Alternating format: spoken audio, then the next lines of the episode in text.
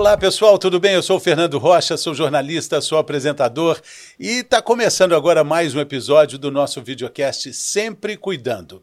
Esse é o videocast do Sempre Cuidando, um programa de suporte ao paciente da Servier, para apoiar você que foi diagnosticada, foi diagnosticado recentemente com alguma doença crônica, ou então você que quer começar a se prevenir. Como você já sabe, ao longo de todo esse ano, a gente está recebendo aqui profissionais qualificados para compartilhar dados importantes, relevantes sobre doenças crônicas. O objetivo é te ajudar a melhorar cada vez mais o seu estilo de vida e, consequentemente, a sua saúde também. Além desse programa completo aqui no YouTube, você também pode ouvir os nossos episódios no seu serviço de streaming de música preferido. E os pequenos vídeos, aqueles famosos cortes nas redes sociais também. É só buscar por Sempre Cuidando, que aí você encontra nesses canais todos aí.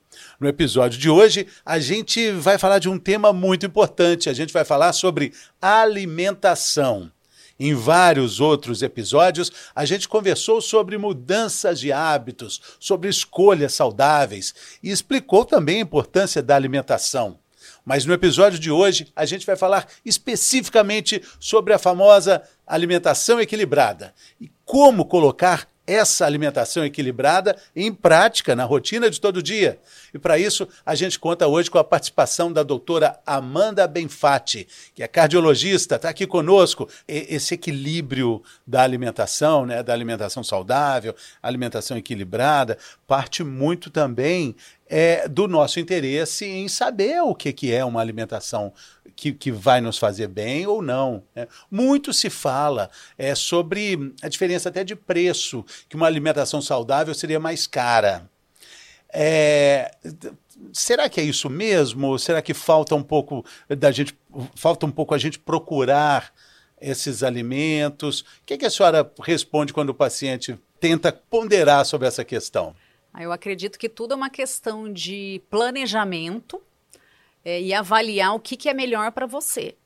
Arroz, feijão, salada, carne ou ovo são alimentações, é uma alimentação saudável.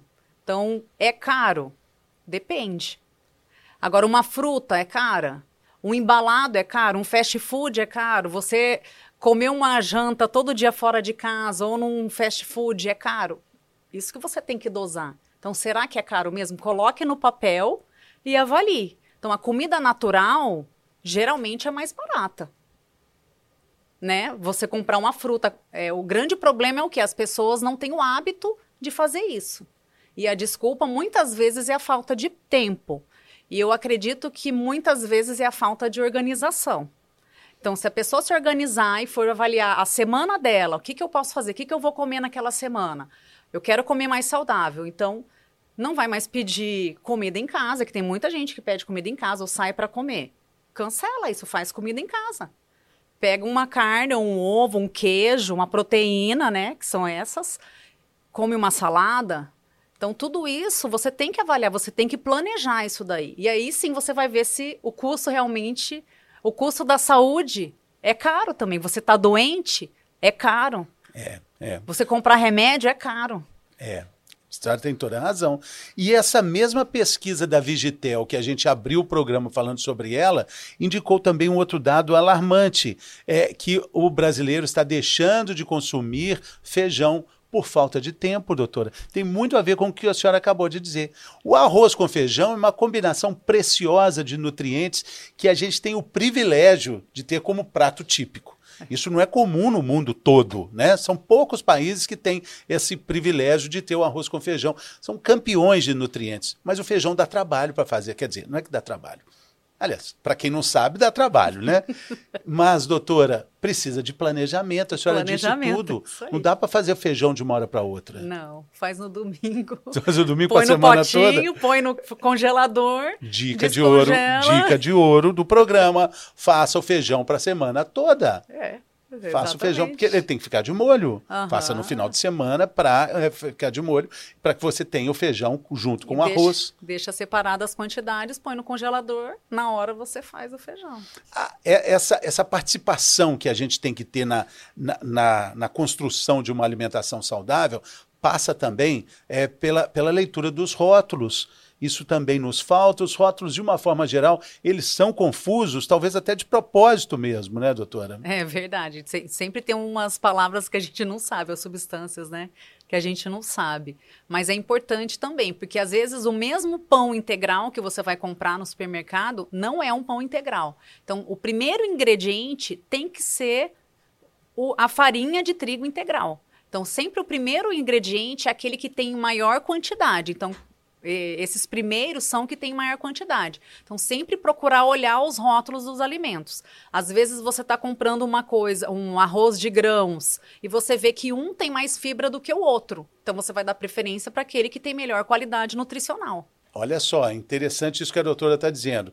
O que vem em primeiro lugar é o que tem mais.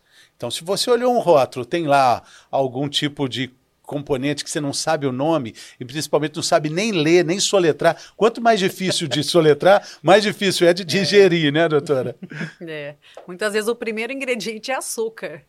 Até com nomes disfarçados. É, maltodestrina, né? Tem outros que. É, e, que e aí, também. quando o primeiro. É, Sacarose. É, e também, né, doutora, rótulos muito longos não são muito saudáveis. Não, não. quanto tem mais muito curto... mais substância adicionada, né? Então, quanto mais é, se for um requeijão, é queijo e um outro, um outro aditivo no máximo que vai ter ali, entendeu? E não é, não é um monte de coisa.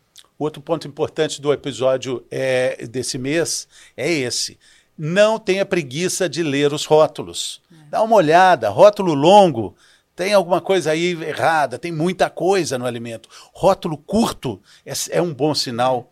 Agora, eu queria perguntar para a senhora, que é uma cardiologista, o que, que esse cuidado todo com a alimentação saudável, com a, com a alimentação equilibrada, vai reverter para a nossa saúde é, cardiovascular?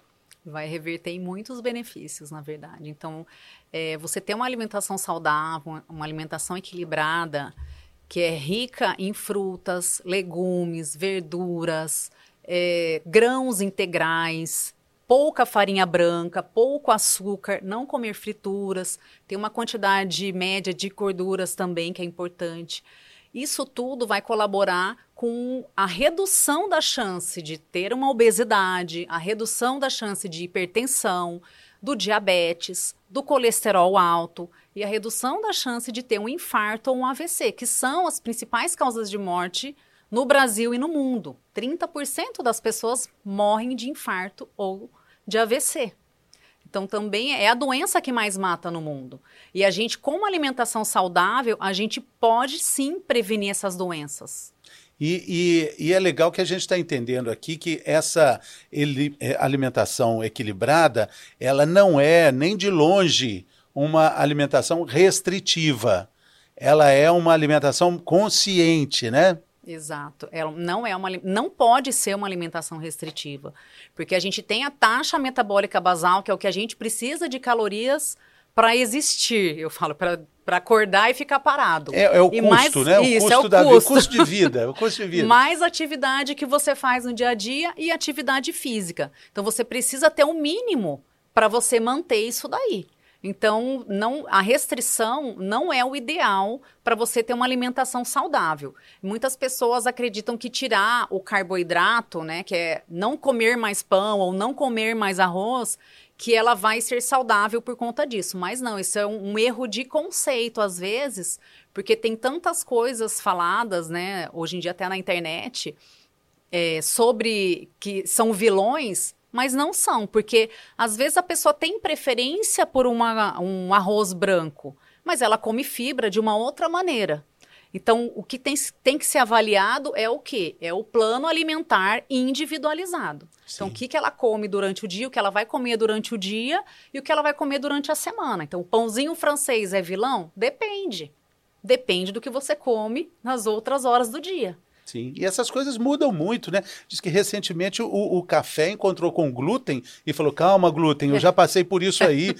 essa maré vai mudar, essa é. maré de azar muda, né? O é. café já foi condenado também, é. né? Já foi. O ovo também.